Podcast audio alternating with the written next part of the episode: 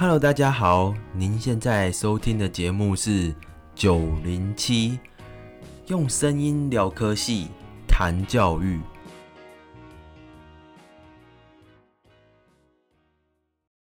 那你最近在美国那边怎么样？最近美国的疫情已经其实和缓的蛮多了，跟冬天的时候比。嗯然后现在就是啊、打疫苗人数已经最这几天才刚破了一亿人，所以其实就是现在拜登已经就是说啊、暑假夏天有可能恢复正常。对，不过到目前为止，我们都还是在家工作，已经持续两个学期了这样。这个疫情其实对你们这个系应该是最没有影响的，对吧？对，相对影响比较小，因为我们都可以远端工作，就基本上我们就是我们整个系，就是我我有听说有一些系是，比如说物理化学，他们要去做实验，他们还是要得去学校，但我们的话就是整栋系馆几乎就是关起来，然后所有人都在家工作，远端开会啊，远端开研讨会、嗯读书会这样子。好 Hello，大家好，欢迎来到九零七，我是主持人翔哥。今天是非常特别的一集哈，我邀请到我的高中好同学，他叫 Winston。大家好，我是 Winston。好，那他是念台大资工系，那高中是跟我同班，一样是台南一中科学班。那研究所也是念台大资工所，但是现在在念美国 UC Berkeley 的博士班。好，所以这一次是一个非常特别的访问，因为是跨洋的。我知道 Winston 他高中的时候就志向非常明确，就很清楚自己要念职工系。那我想问问说，为什么你当初就这么下定决心，这么笃定说我要走走了就是自贡系，是有什么契机吗？啊、好，我就来分享一下高中是怎么样进入这条路。其实一开始也不是那么的确定，就是说以后要大学要念这个，然后未来要工作要做这个，也是一个慢慢摸索的过程。那其实我比较大会开始接触这个，就比较大主要的原因是因为我高一加入了这个资讯社，就是台南一中有一个资讯社。当时候就是因为我其实就是一个比较就是充满好奇心的人吧。然后当时候因为我我国中的时候也有参加一些数学的比赛，像是什么就是就是那种解题啊，然后我又蛮喜欢就算数学、算几何、算呃那种代数问题之类的，常常就是呃国中的时候就花了蛮多课余时间，然后班上也有很多人在参加，对，所以我算是国中就是有做蛮多课余的这个数学头脑锻炼，哦对数学锻炼。所以你觉得这个数学的锻炼，或是这种解题的过程，因为你，我觉得我们应该是很类似啊，就是我们可能会花一个晚上，国中的时候就在想一题怎么算，对对对，其实还蛮常见，就是对啊，对啊，就是想破头要把它想出来这样子。对，那这种过程你觉得就是跟你到资讯社有什么连接？对，其实我觉得是有连接，就是呃，因为国中就喜欢想东想西嘛，所以我其实也会常常就是顺便也培养我的好奇心吧。然后就是我在我一直以来就是对电脑这个东西还蛮好奇的，就我不太知道，就是电脑是我都是蛮电脑蛮神秘的，那时候是这样，然后我就一直很想了解它是它背后原理是什么。所以我高中的时候一听到说，哎，有资讯社，就是那时候好像是学长来介绍，就我几乎没有想，我就想说，就反正就去看，对。然后当时候就是他们就是说，哎，来这边可以学这个城市设计，然后也可以学系统啊，可以学相关的东西，然后就觉得蛮蛮不错的。然后加上学长也蛮多学长就是蛮热情的，就是带我们学习，所以一开始就还蛮就是还蛮融入的这样子。然后当时候也高一的时候就马上第一，我记得就是高一上，马上就有一个比赛，就是叫这个这好一个台大办的比赛吧，然后它叫做网际网络城市设计大赛，英文是 N，我们都叫英文就是 NPSC，然后那个就是类似说也是一个解题的比赛，只是说他是用就是写程式解题这样子，然后我就因为学长学长就说哎可以来参加，然后就组队参加，对，所以算是所以你觉得资讯城市设计跟数学本质上有一部分是一样，都是在解题的过程，只是一个是用人工解，一个是用电脑解。对，数学比较像是你要想到背后是怎么，就是那个原理是什么，然后他嗯想要、呃，就是那个推理过程，对不对？可是自工也是很类似，就是或者说呃，程式解题也是很类似的，就是它背后会有一个就是想考你的逻辑推理，因为常常都是考你就是怎么真正的把它算出来，所以除了你要想出背后这推理之外，你还要有能力用程式把它写出来，然后执行正确，嗯这样。对，所以其实是有重叠的部分。嗯，然后我就觉得还蛮喜欢就，所以就一路这样子社呃参加社团、参加比赛，之对啊，之后还有高中还有其他比赛可以参加，像是呃这个资讯奥林匹亚，对，然后还有教育部也有什么能力竞赛，就是给高中生参加能力竞赛，然后对等等之类的，所以我就我就还蛮就是进入了这个圈子这样子，然后认识了很多人，然后社团里面也有蛮多人一起就是互相学习，慢慢慢慢就是渐渐就是也被影响嘛，因为学长也毕业了，也去台大，然后他们会回来分享说大学在学什么啊，然后之后可以干嘛，就觉得哎、诶其实还蛮就蛮符合我的期待，所以当时候就决定了要要来之后要去念这个台大，那就是想要念职工。然后这样尽量想要在就就是更好的地方，所以就台大职工算是我那时候第一志愿。那时候高中因为受到资讯社，然后还有学长们的影响，然后再加上你在这一块也耕耘了两三年，这样，所以你就决定要走、呃自工系，台大自工系是你的第一志愿，嗯。我记得我当时候志愿卡只填了台大自工，其他没填。因为你学就是测还考得蛮好的，呃，其实就刚好可以上了，就、啊。就是差就是差不多那一两几分，我记得你学测比哦我们都高哎、是啊，可能是啊，可能因为我就运气不错，对。其实我哦、国文十五级国文十五级，哦，对对对对，那可以说嘴，可以说嘴很久。国文 十五级。好，就是我我想我知道你那时候在准备资讯奥林匹亚或是参加资讯社的时候，他是我们班很神秘的一个人，他就是做别人跟别人做不一样的事，大家也没有大家都乖乖待在教室，但他真的是很常不在教室。对吧那时候几乎整天中午就是消失，然后放学也消失，然后早自修好像也消失，然后中间高二有一段期间能请的假都请。对对对，因为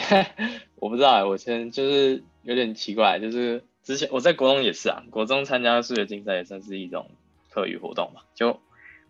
就变课外的事情，然后然后职工职工的文化，我不知道应该说资讯社的文化也也有点像，因为毕竟这个是一个课外的东西，就你嗯这个显然是写的很好，通常跟你的学就是学业成绩。对，没有关系，而且考试也不考，然后然后这个学测也不考嘛，对不对？所以基本上就是完全是一个兴趣驱使的一个行为。然后因为我本来就就是我本来就不太喜欢太就不是就是有点怎么讲叛逆，嗯然后就不太喜欢遵从主流，所以嗯我就然后我又觉得这个蛮有趣，所以我那时候也没想太多，就啊反正就喜欢就喜欢就就去做，嗯，OK，那时候是这样想。好，那高中让你决定要念台大资工系，那进到大学之后，你觉得台大资工系有符合你的期待吗？对，其实其实高中的时候对资工这个东西的了解，我觉得并没有很全面。就是我我高中的时候算是就是开始写程式解题嘛，就嗯。高、我高一时候是第一次开始学写程式，然后基本上学程式解写解题是基本上我觉得是主要高中生就是参加竞赛那些高中生最主要会碰的一块，但是其实进到大学之后，你就会发现说，这只是职工的一个部分而已。这个只是你你拿电脑来做解题，这只是一个一小块，但其实后面背后还有很多很多，就是关于整个比如说电脑运作的原理啊，然后是系统啊，或是更多的网络啊，然后相关的，就是那些东西其实是我高中都不知道，就我不知道，就是世界还很大，应该这样说。嗯然后我我基本上高高中我就只碰一一小块，解题这样。那台那应该说资工系它包含哪些范畴？就是会上些什么课啦？应该这样讲。对对对，就是我觉得资工是一个蛮有趣的戏，就是其实我觉得这个翻译，我们我们就是翻资讯工程嘛，对不对？但是我觉得这个翻译不是那么的全面，就是对精确，因为其实我们的系的英文名字叫做 Computer Science and Information Engineering，那也就是说资讯工程其实就是 Information Engineering，就是后半。那其实有前面叫做 Computer Science 电脑科学，其实并没有翻译到中文里面。这是系的中文名很多人都说美国大学都取叫 CS CS 这样。对对对，其实美国这边反而是会叫它 CS，就主要都是哦，你念你念 CS，OK OK 这样，就是呃，我们都是就是美国都是这样叫。对，反而不是叫资工系这样。对，反而就不是叫资工系。嗯，对，那那有什么不一样呢？其实是其实这个这个的差异不是非常好一两句话解释，但是我会主要。主要会说不一样，就是说它一个是 science，一个是 engineering。那这个有点像是说，就是科学跟工程嘛。那科学跟工程就是有点像之前你们，我听你们前面几集，就是理学院、工学院的差异也是。对，就是物理系有一点像这个对感觉。嗯，对对对，这个对比有点像。那其实就是理论，说比较就是简单，就是理论跟应用的差别嘛。嗯嗯。那资工系其实就是，或者说这个 CS。这个呢，其实是这个科目其实是两者的一个交，就是怎么讲碰撞，两者的一个取交集，哎不取和取连集这样子，就是我们也有比较 science 的部分，也有比较 engineering 部分。那举例来说，就是说像我刚刚说所谓的解题、写程式，就是这种抽象思考，这一些人其实是比较偏 science 一点的，就是你怎么知道说你你怎么设计演算法？所谓的演算法就是有点像是城市的一个这个执行啊，怎么讲？城市在执行这些那种呃，就是城市码它的一个逻辑，就是有点像是演算法，就有点像食谱哈。就你今天做什么蛋糕有一个食谱，然后你今天做意大利面，对你今天有做一个意大利面有一个食谱，你就照着这个一步一步做下来，就会做出意大利面，对不对？那演算法也是，就是你这个电脑照着这个一步一步一步执行。它就会帮你解出你想要的问题，对，比如说你现在想要把一堆数字排序好，一开始是乱的，那你怎么有一个食谱来让这个电脑执行，一步一步去执行，然后它就会最后会排序好，对，所以这个是其实是一个比较，呃，比较比较，呃，怎么讲，计算比较，呃，科学的部分，就计算科学，就说，哎，我怎么把它算的很有效率，我怎么把它算的就是。那它有效率，它可以到多有效率？我们怎么分析它的效率？然后它占了多少资源、空间、时间花了多少？然后极限在哪里？就比如说我跟你说，哎，排序，那你能排多快？这是有个理论上限可以证明的，就是你不可能超过这个哦，最快最快也不可能超过。这蛮有趣的，原来原来是可以，原来是已经可以证明说你最多只能多快。对对对对对对，就 science 就是在研究极限嘛。因为 science 就是研究为什么或是如何，对对对对，就像是怎么讲？物理系我们那一集有讲，就是说它我们可以把温度降到多低，类似这种感觉，所以就是找一个极限这样。但 science 是在控极限。嗯嗯嗯，OK OK，合理。所以有哪些范畴？就大一到大四会上些什么课？对对对，所以我刚刚讲 science 嘛，那嗯，这个部分就是大一。我先哦对啊，我就从时间序来讲，就是大一的话，就是一开始进来。其实我们系是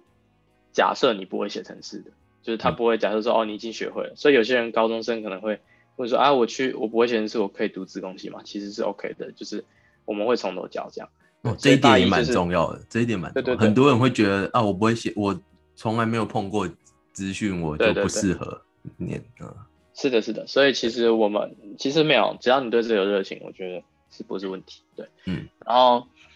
呃，所以大一我们就会教城市设计，这个就是一个基本上是我觉得非常非常重要的课。一开始大一，然后它算是你一切整个的基础，因为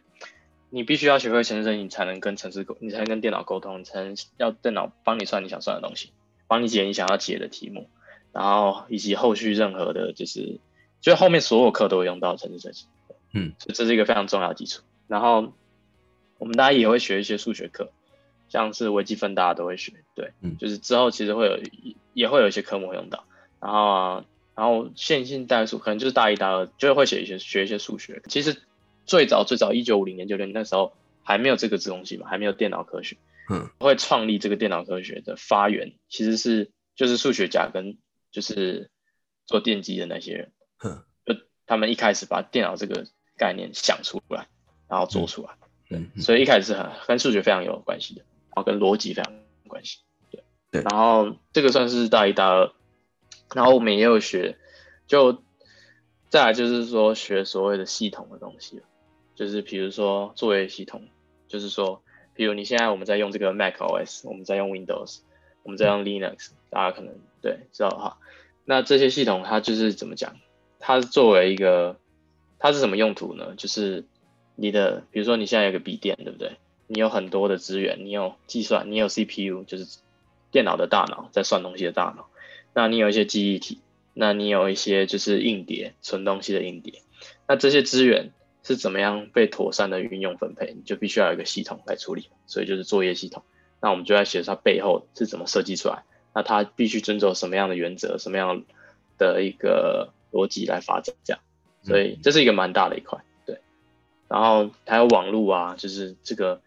呃，Internet 是什么东西？然后电脑跟电脑是怎么样沟通的，怎么交流？像我跟你现在讲话，为什么我跟你可以传，及就是这些对这么及时，然后这些语音都这么的，就是没有杂讯，因为你传的过程，你可能是会有杂讯，比如说台湾传到美国。嗯一个讯号，就其实最底层最远就是电电的讯号。这个电的讯号其实是会有，呃，会会坏，就是有可能会损坏，然后可能会就是就是 corrupt 对。然后你怎么设计一个方法，可以做 error correction，就是可以做错误的修正，这是非常非常重要的一环，就是在通讯原理里面非常重要的一环，因为你你知道你通讯一定会有讯号的落差，嗯所以对，所以就是怎么做这个 recover，那这是很重要，网络也是非常重要的。对，然后之后我们也会学，呃，所谓计算机结构，就是说，呃，就是回到底层一点，就变成说，如果因为大家都知道这个电脑是什么原理是最底层最底层原理其实是电晶体嘛，那电晶体的意思就是说，它不是说啊，就是说半导体，对，那半导体的意思就是说。它不是完全的导体，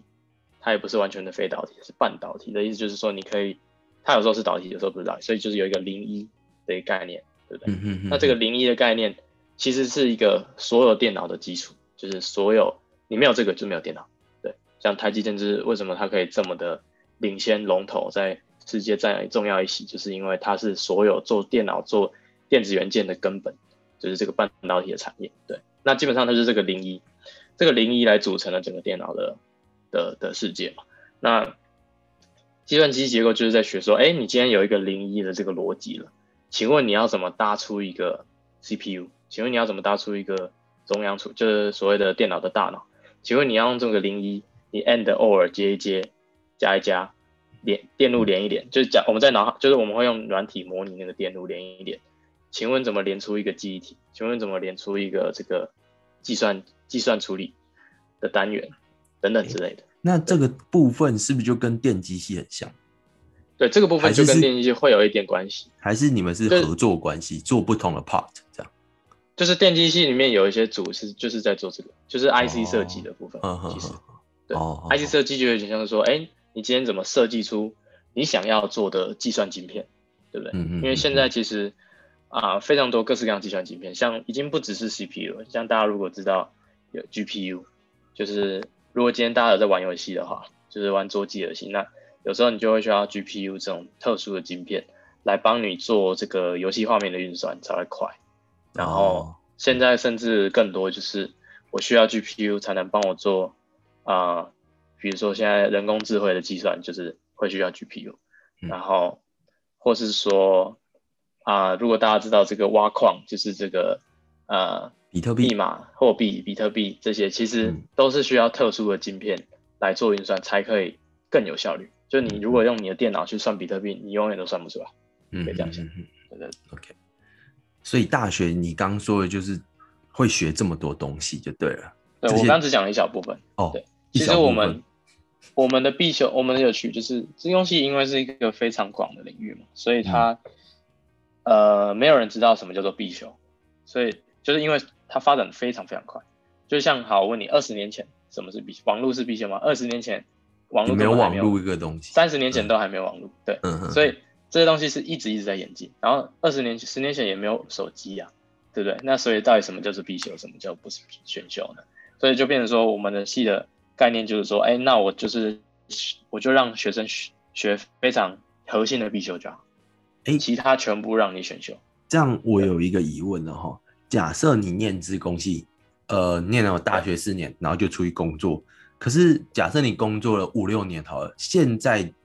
呃业界的科技你已经跟不上了，因为你大学学的那四年已经用不了了，那怎么办？会遇到这个问题吗？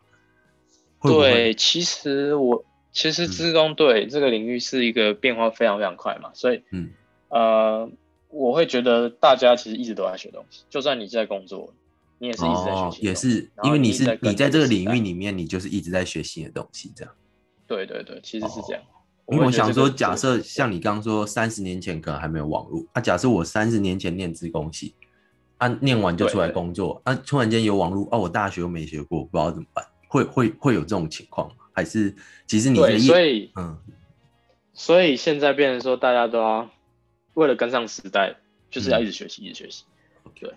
然后这也会等等，我们可以再提说，到底我我觉得就是学职工的话，大概什么样，有什么样的特质的人适合这样？这我们可以之后再谈。对对，哎，我刚刚没有讲，我我刚我刚跳过了几个，就是还有就是有些有有一大块是机器人，就是哎怎么做出一个机器人是。可以帮助人类完成一些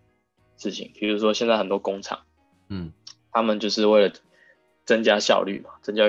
呃，不是制造业的效率，或是等等，这就会有很多机器人引入机器人的技术，这样，这个也是一个很大的一块。你说怎么操控机器人算是自贡系？呃，就是怎么做机器人背后软体，比如说哦，我今天想要有一个机器手臂，嗯，然后呢，它就是帮我。啊，剪东就是比如说我工厂有一些生产线嘛，有东西会制造出来，然后他帮我把东西做分类，嗯，对，或者说呃，他帮我就是呃看我的制成有没有瑕疵，所以可能就会有影像的技术，对，就是看这个你有没有就是做的不好嘛，这等等的，就是一些自动化技术，这样就是比较比较 high level 来说就是自动化技术，这个自动也是非常重要，对，然后还有。呃，我我就最后再举一个，就是比如说密码学也是很重要，就是在自动里面，就是现在大家应该稍微耳熟能详，就是呃，我们其实会需要有加密传输这件事情。就比如说你现在就是你在 Facebook 跟人家聊天的内容，你不会希望任何在网络上的人都可以看到嘛，对不对？所以就是会有一个隐私保护的概念，那这个就需要背后有一些密码学的原理来帮助我们达成这个事情。对然后还有很多很多，我觉得先讲到这里。所以我一直觉得很多大学高中生想念自工系，或是我这种外行人在看自工系，都会觉得你们是推进呃整个目前社会或科技进步的一个科系，可以这样想吧？例如什么像现在很流行什么机器学习啊、物联网啊，这些感觉都是你们这个领域的，所以会吸引很多高中生想往这个科系走。嗯，对吧？对，因为我们算是一直在研发新的东西。对对对。那对你说啊，对我刚刚其实也没有讲人工智慧。人工智慧其实现在算是我们领域，就是自贡领域算几乎是最热门的领域，因为最近五年到十年有非常大的这个技术的突破，然后让以前很多不可能事情变成可能。嗯，那就应用的话，就大家可以想，就是呃。比如说语音辨识以前是做不到的，就是我今天讲 Siri，我跟 Siri 说，哎，呃，中文辨识、英文辨识这样子，其实以前是非常非常难的问题，然后最近就变成一个，就是有一些技术的突破让这件事变可能，然后还有图像辨识啊，以前也做不到，现在做到了，然后还有很多各式各样的，呃，机器学习的算法，都是就是为什么它最近变好，就是有有一些突破这样，那。对，像你说，就像你说的，就是其实是自工就是一个很新的东西，因为它每年都有一直推陈出新的这个技术出来。那背后其实为为什么？其实原因原因有很多，但是我觉得一个很大的一个原因是因为电脑一直在变快。就你看，就就是你看二十年前，嗯，就好，你的手机，你现在拿的 iPhone 的计算的能力嗯可能跟二十年前超级电脑一样快。嗯嗯，就是说，你现在拿的一个手机，对它的运算能力、它的潜力、它的算东西的潜力、速度，是比以前我们要盖一个，你你知道，就是机房里面的一个很多超级电，我们就是电影中的那那种超超级电脑。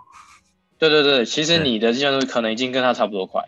嗯，嗯就是说这个这个变化是非常非常大，因为对，二十年前就是来说，你现在是人手一台超级电脑的概念。对对对对对对对，你可以这样想，所以你就想，哎，这件事情，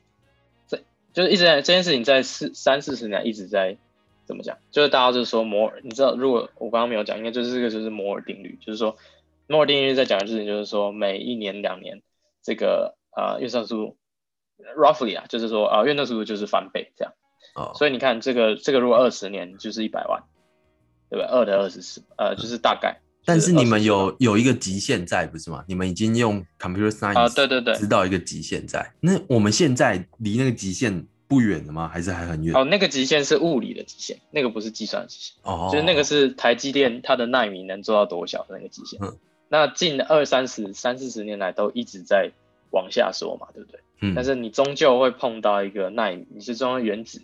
物理的一个极限的时候，嗯确实是有瓶颈。只是我现在在解释说，哎，那过去三四十年来，这个这个确实这么大的改变是已经发生了。那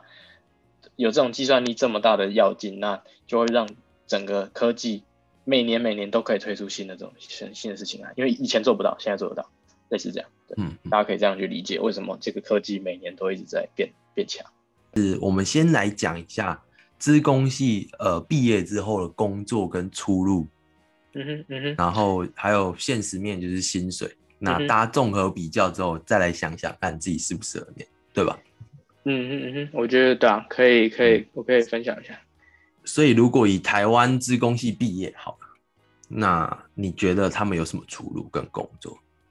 对，其实这个是一个，呃，我也只能谈我个人经验，还有就是我周遭看到朋友的经验。但应该是蛮广泛的啦。对对对，我就尽量讲我知道的事情，因为我也不嗯能说、大家也不要因为听我讲就哦就是这样。其实我是一个人的意见对。那基本上，我觉得如果你是资工系毕业出来，那其实就基本上我们就会讲你你主要投就是主要投入的圈子是软体业这个产业这样。嗯那这个软体业产业，这或是网络业这些，其实会，呃，台湾我会说跟美国是有一段落差。就大家嗯其实一个很简单的事情，你把手机打开，你把电脑打开，你看你手机上的这些 app 是哪哪些是台湾的公司？，Facebook、Google，对，Facebook、Google，后 YouTube，对，YouTube 都是 Google，对不对？然后你可能用 Gmail，对不对？那你可能用 Microsoft 的东西，或是你用这个 Apple，对，App 你手机拿的是 Apple，对，所以其实都是一个，就是现在是一个美国霸权，就是如果你是谈这个软体业，其实是美国霸权。那嗯。所以说台美，我觉得是有一个落差，对。那嗯。台湾，嗯，台湾我觉得最强的其产业其实还是电子制造业啊，就是那些半导体啊，嗯。那些等等，就是这个的产值跟台湾软体业的产值，可能搞不好有差个十倍以上都有可能。就变成说嗯台湾、嗯嗯对，嗯如果你想要呃在软体业发展，你想要在嗯、就是做很顶尖的技术、很先进的东西，然后你想要有很好的待遇，其实可能台湾没有办法满足你，就你可能要出国，可能要到美国嗯或者甚至中国。中国最近的崛起也非常的会非常快速，对。那所以其实我同学他们就是他们都很优秀嘛，那他们能力都很强，那他们最后的选择，我觉得蛮多都是去在台湾的外商找工作，就是像嗯。台湾最大的软体外商应该是 Google，就是目前以人数规模来说，对，嗯。就是之前之前前几前几年，可能十几年前开始的吧。然后一开始就是在一零一，就后来慢慢发展一零一的，可能三四层楼都是他们的，然后员工几百个这样子。然后最近就是一个很大的这个，扩编，因为对扩张那个对收购的 HTC HTC 嘛，嗯对对对对，HTC 有一个做 Pixel，大家可能有人拿 Pixel，、就是 HTC 做 Pixel 的那个 team，手机，对对对，收收购了大概可能有千人的规模了，现在。然后他们最近才搬到板桥的一个园区，那边有就是买下那边的，就是两那个园区的两大两大栋大楼，就全部都他们的。对，现在就是 Google 在台湾蛮积极的在扩张，所以嗯，对，这是有机会，就是大家如果喜喜欢 Google 这个公司，其实是蛮有机会未来可以去那边工作，然后对待遇也是蛮好的，这样。福利也不错，对。员工福利啊，就是没有像我们传统这种工时这么长，然后又有健身房啊，类似这些。对对对对对对，其实他们嗯。对员工的这个、呃，就是不只是工作，就是对他们的环境，工作环境也是非常企业文化啦，对企业文文化非常的就是重视员工这样子，然嗯后公司就是不会安排让你工作太紧，那让你很弹性。其实你可以，嗯我听过有些学长就是下午才去公司，就早上 基本在家。对吧这是好的。那就像不好的缺点有什么缺点？缺点嘛，我觉得就是一个未知性吧，就是嗯这也不能说缺点，就是说它是一直在变的东西。就你今天嗯科技变得那么快，比如我举个例子，以前我们用了很多，以前雅虎不知道大家知不知道，不知道高中生还知不知道这个公司？雅虎是以前，如果你龙说对十几年前，你说哎现在最强的网络公司是哪一间？大家都会做雅虎。那可是嗯现在基本它已经就是没落了，绝迹了。就是它还有，只是说它没有到你你你绝对不会说它是龙头了，对，嗯所以就是说这个意思就是说软体的竞争非常的激烈，就是你可能呃，如果你没有快一点，你就会被直接压过去。对对对，就是他们这个竞争是非常激烈，然后你可能要在里面一直学新东西，你才能跟上时代这样子。所以这也是你为什么会出国的原因吗？嗯，我出国因为对对对，我我出国因为我是来念博士班嘛，所以其实是我、也有一部分是我觉得我我对学术研究有有一些兴趣，然后、嗯。然后所以我选择，这当然就是啊为什么不在台湾念博士，对不对？所以这这个这个可以讲一集，但是基对啊本上就是我对我对学术有兴趣，然后美国这边你要学最新最前沿的技术，还是只能来美国的，对啊，因为你刚刚说台美落差很大嘛，那应该对对对。有一段距离啦。毕竟最新最大的公司就在你们学校旁边嘛，对对对，就我们就在加州加州西谷，对。啊。所以那你听过所有公司都在这里？都在那边，对啊，有什么新的想法，然后就马上给旁边的大公司帮你做，然后就如果做得起来，就去开公司。对啊，像我们 lab，、啊。我们我现在在的那个实验室，嗯，基本上就是 Google、Microsoft、Facebook、Amazon 这些网络巨头就投资我们，就给我们嗯。很多钱，让我们去做研究，对啊，在台湾是不可能有这种事。台湾就不太可能，台湾实验室就都很穷。对啊，对啊，对啊说实在是，就是说读资工系，如果 well 你想要发展的很好的话，突突然之间也变窄了，就是你几乎就是一定要出国这条路。对，你要么出国，要么是选外商公司，会会比较你你会觉得待遇会比较合理合理因为不如果就会落差很大。你意思是这样吗？对对对，如果你没有进外商公司的话，好，就比如说这样，直。接直接讲现实一点，就是你跟台积电是就是没有你你如果不加入外商，就是没有台积电等级的薪水，讲白了是这样，哦，对就可能就是就是有嗯，怎么讲？呃，应该说其他电机类好了，或是其他比较材料那些，你念完之后，你就是可以进台积电嘛。我们之前有讲，就是如果你读四大，甚至现在四中应该都可以进台积电。对对对，对，那我们之前有讲一集台积电薪水保底，年薪破百不是什么问题，起薪哦。对，那独资工的话，除非你进 Google，那可以比这个高，对对高一截嘛，哦，高一截。但是如果你挤不进去，就会比台积电低，就是有点非好即坏的概念。对，就是因为外商是外商嘛，外商他们赚的钱很多很多。我刚刚说台美落差，对不对？所以那种霸权公司他们就是赚很多钱，所以你去他就很敢给，就是嗯你有能力就是给你，那福利也给对，福利也给你。然后，所以如果你不是去外商公司，你是在本土，本土的，我觉得本土嗯现在就是还在发展，还没有发展那么的好，然后还没有到赚钱的阶段。当然有一些比较不错的新创公司值得期待，但是我会说，嗯这是跟这些巨头是有距离的，对，所以就变成，蛮大一段距离，必须说，对对对，因为也没有资源投注啊。资源投资也是一个。然后因为这个啊软体业、网络业是赢者全打，就比如说你今天嗯 Google 嗯好用，我就是用 Google 啊，我不会再用别人。啊，因为真的是赢者圈呐、是因为呃，就因为大家几乎是零时差嘛，像我跟你对对对零时差，它它市占率就是一百趴，对对对，因为像假设你一家店面一家卖面很好很好吃好了，它再怎么好吃，它也不可能市占率一百趴，对啊对啊对啊，因为它没有它有时差，它有软体也对，没错，你讲到一个非常重要的软体的特性，就是它复制几乎零成本。就是今天我要把 Google，我今天是 Google，在美国起家，我今天要把嗯。搜搜寻服务转到全世界，几乎不用再多太多成本，就只要机房搭好，机就就可以了，因为网络全球连起来，所以这是一个非常大的特性。也就是说，你今天想要在台湾，你想要做一个 Google 干掉 Google 的公司很难啊，几乎是不可能。啊，很难啊，对。对啊，对对啊，所以就所以才会变，就是你刚刚说一直说有一个霸权嘛，对，对。有一个霸权，确实。啊，有一个霸权在，所以你不加入这个主流行业，不然就会你就是加入其他小的新创公司，那就会变成呃，是就就是相对来讲薪水待遇都会比较低嘛。嗯一定的，一定的这个没有办法，这真的是一个霸权，这是一个垄断啊，讲白了是垄对断。对像 Facebook 也是嘛，就是现在谁能挑战那个地位，对啊，现在像什么 IG、Twitter，就被他买下来啊，就是 IG 就被 Facebook 买下来啊，就是直接真的是就是就是垄断了，就是垄断了。对啊对是这样，OK，好啊，那讲了优，我觉得优点和缺点都还蛮明确的啦。是嗯，优点就是呃，我要这是一个推进世界前进的一个产业嘛，那前景可期。那最好的公司待遇也都蛮好的，相比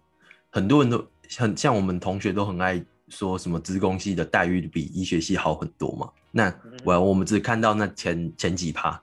对对吧？就像你说，能进能进 Google 的才算，或是能进微软、Facebook 这些大公司才算。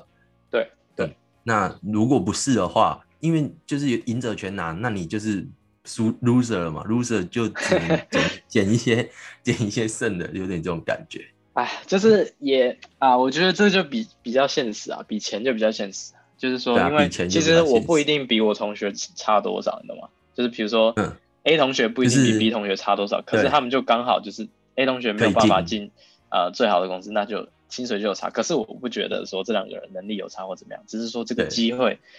没办法，这一个现实，就是说现实环境的机会就是有限，大家就是在竞就争。是对啊读这个系并没有那么有保障啊。简单来讲就是这样，不像医学系强。为什么大家都想念医学系？还是有一点，就是它几乎就保障在台湾保障你拿得到医生资格，那就几乎就保障你，而不是目前啊，目前是的，是的，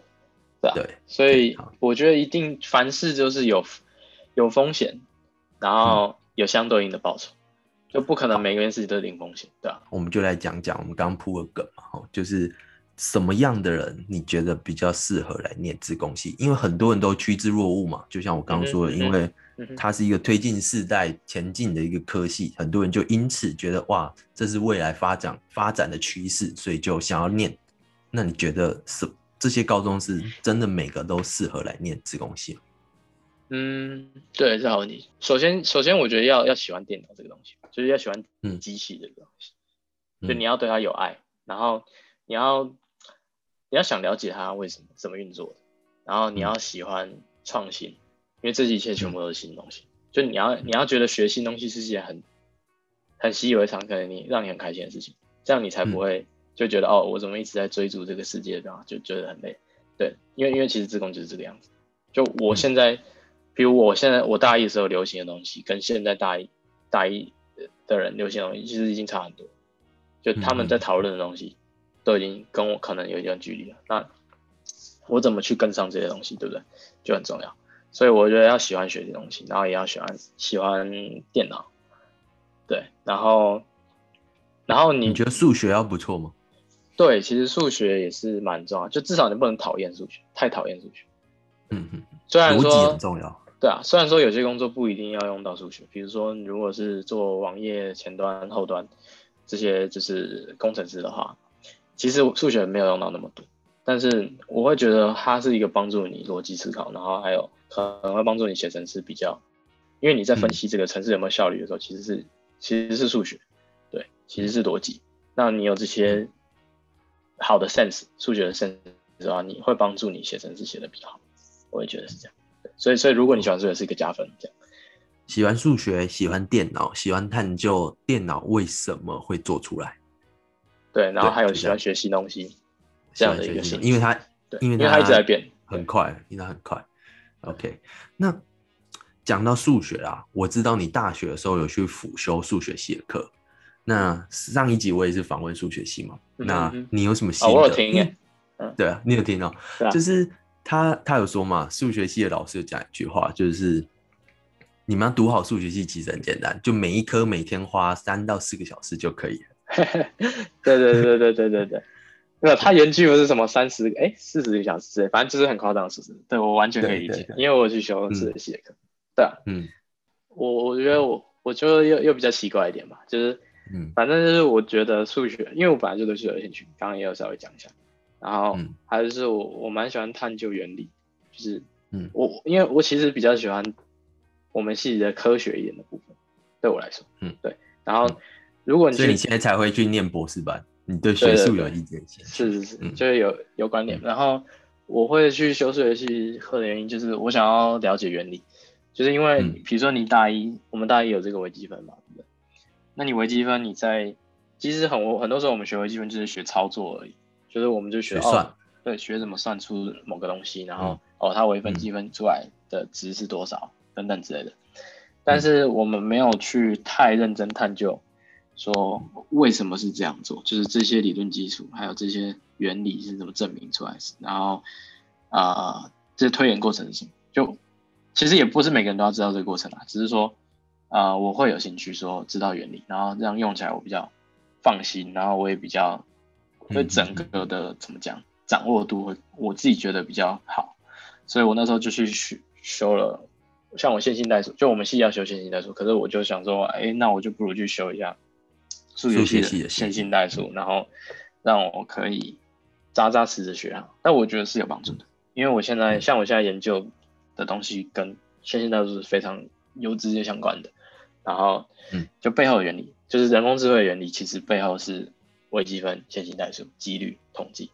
对，大家可所以你觉得当初让你吃点苦头去辅修数学系的这些养分，也造成你现在走上研究这条路，这是相辅相成啊。就是你喜欢探究原理，所以你去修这些课，然后也造成你现在走上研究这条路。对对对，其实我觉得是有帮助的。就是数学课、数学系的课基本上就是在训练你怎么嗯证明东西，就是你怎么有条理、有逻辑的证明事情。这个嗯这个是我觉得在高中完全没有训练到，就是高中数学基本上就是叫你算算算，然后你比如说排列组合就算算算，对不对？然后比如说呃三角函数算算算算，可是其实我们没有去探并没有讲究为什么。对对，为什么？然后嗯到底什么是什么？然后这个嗯数学整个体系是怎么建立起来？我们没有学，然后我们也没有学，嗯几乎很少学证明嘛，数学证明。那数学系就是基本上，就上一集为什么会说高中数学好不一定你读数学系就会好，因为完全是不一样的东西。就是对很很多知名的数学家都说过，他们高中不喜欢算数学，就是对对，然后反正就是完全不一样。然后我觉得下面就是学你的抽象思考能力，跟你推演逻辑，嗯然后还有你证明的能力。我觉得证明是非常非常重要的一环，就是嗯呃，就是数学系你所有课就是在学证明，基本上就是这样。我们最后一面都会问说，你高中念的最有心得的一科，或是高中读书的心得是什么？那好我可以分享一下，我应该就分享数学好了，就可能我嗯。数学比较好，然后再就相对，对，所以嗯，我觉得学高中数学的话很重要，就是你要你要会懂这个抽象思考，就我刚刚提的，什么叫抽象思考？就是说，其实很多事情本质是一样的，就比如说啊、国中应该有学什么鸡兔同笼问题，然后对，鸡兔同笼问题就是不管它是鸡、它是兔、它是羊还是它是狗，这是没有差的，对吧？所以基本上就是你你你你要懂那个原理，然后你会去你懂了这个原理之后，它不题目不管再怎么变，就是在在考同一个东西。所以我觉得这是非常重要的原则，就是你必须要学会怎么抽象，把事情抽象化。就是其实很多一百道题目，这一百道题都是在考同一个原理，那你要怎么看穿这件事情？，对对对对，这我觉得这很这很重要，而且我觉得这个国小、国中就有，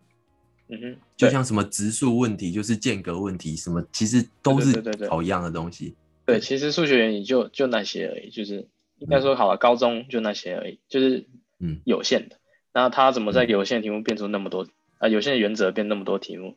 就是他就是基本上就只是变来变去，可能数字换一下，可能这个讲的方式换一下，其实都要考同样。所以我觉得学高中数学或者甚至古高中都好，就是你必须要很透彻的理解背后原理是什么。所以那时候我觉得我的我的策略就是我我我不会想要算很多很多题目去堆那个量，我就会。基本上算越少选择题海战术，对对，我基本上算越少题目，但是我每题的我都搞懂为什么。对，嗯，基本上是我觉得你那时候只算我们老师的讲义哦，对对对，就是因为我们老师，我们老师号称是南一中小数学讲义最薄的，然后我就觉得哎，这样很好，我这样只要算这一本就好，所以我都不用算其他。对，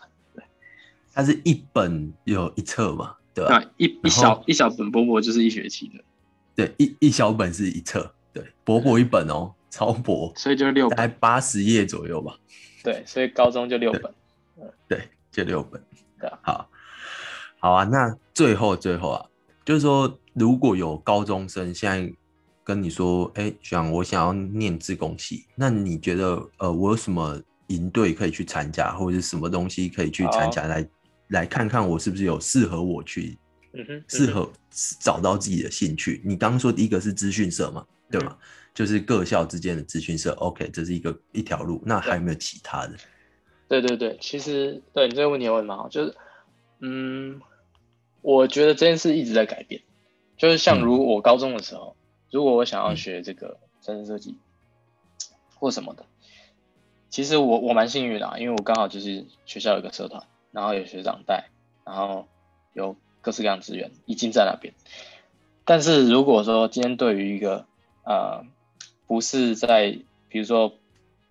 在所谓的名校，不是在所谓的名校的话，可能没有那么新的东西嘛，对不对？然后没有这个社团嘛，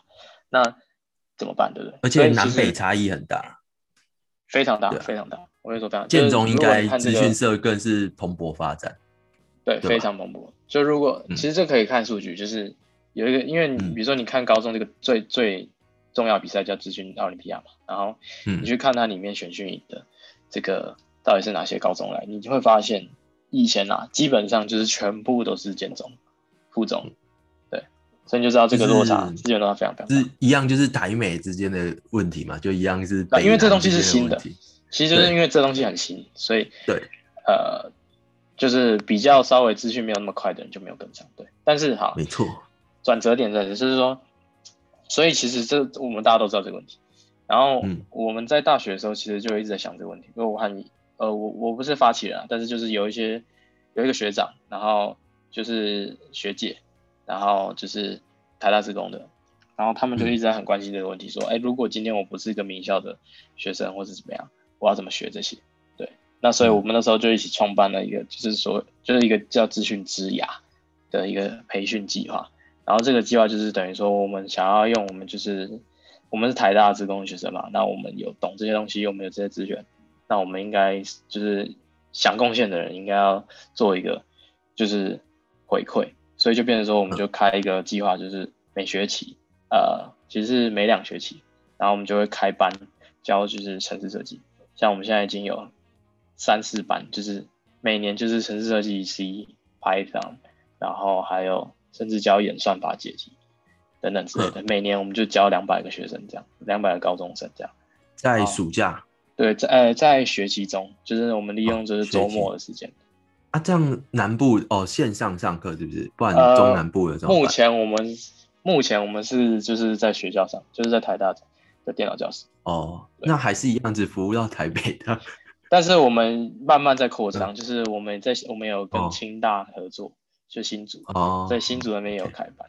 我们我们，然后我们有把网络就是怎么讲资源啊，什么都是传到网络上，所以其实大家有兴趣可以搜寻一下，就是有一些网络资源。哦。所以就是上网搜寻台大资讯之雅，雅是那个发芽的芽，对，对对。然后呃，台北跟新竹那边的学员学生高中生就有机会可以去报名参加，虽然今年好像报名截止了。哦，刚截止，对。今年我有点 有点，相信明年大家各位听众可以就是呃记起这个资讯，如果对资讯有有兴趣的话，就是可以去报名参加这个。看我们线上的资源，就是我们也有上传这些资源。好，那今天很开心邀请到就是台台大资工系的学长，甚至已经是世界级啊，我觉得是世界级 不敢，因为算是在 UC Berkeley 念 PhD 全全额奖学金嘛，对吧？国家还给你钱念书，也没有啊，对啊、就是算是对啊，我觉得是世界级的，来跟我们分享这个资工系的未来。那其实大家也知道，其实资工系呃很多创办人都是台大资工系毕业嘛，例如什么迪卡，对吧？嗯他是资管系，不过对，哦，他是资管系哦，他是资管系。是台大啊对，台台好吧，那不太一样，那不太一样，或是 PDD，PDD 大家、哦是的呃高中生可能不要知道，但是大学生应该都知道，PDD 的总部呃那台主机是放在你们的系管，对我们的机房，啊 所以我机我们机房每次停电，大家都会说什么又呃 PDD 怎么当掉？又当掉，大家就会崩溃。所以大家对资工系其实就是它是一个推进未来的一步，但是我们今天也分析了，呃，怎么高中为什么高中怎样有兴趣可以念资工系，那再就是资工系大学在上些什么，然后最后资工系未来的工作在台湾有什么优缺点？好，好，那这一集非常开心邀请到我的好朋友，那大家拜拜。好，谢谢，拜拜。谢谢大家今天的收听。如果对于今天的主题有任何想法，或是有什么想听的主题，欢迎来私讯我的 Instagram 或是 Facebook 粉砖。我们很需要你的回馈，我才能改进并做出更优质的节目。我的 Instagram 账号是大写国字的九零七 nine 底线 O 底线 seven。Facebook 粉砖的账号也是大写国字的九零七 nine 底线 O 底线 seven，欢迎大家来私讯我哦。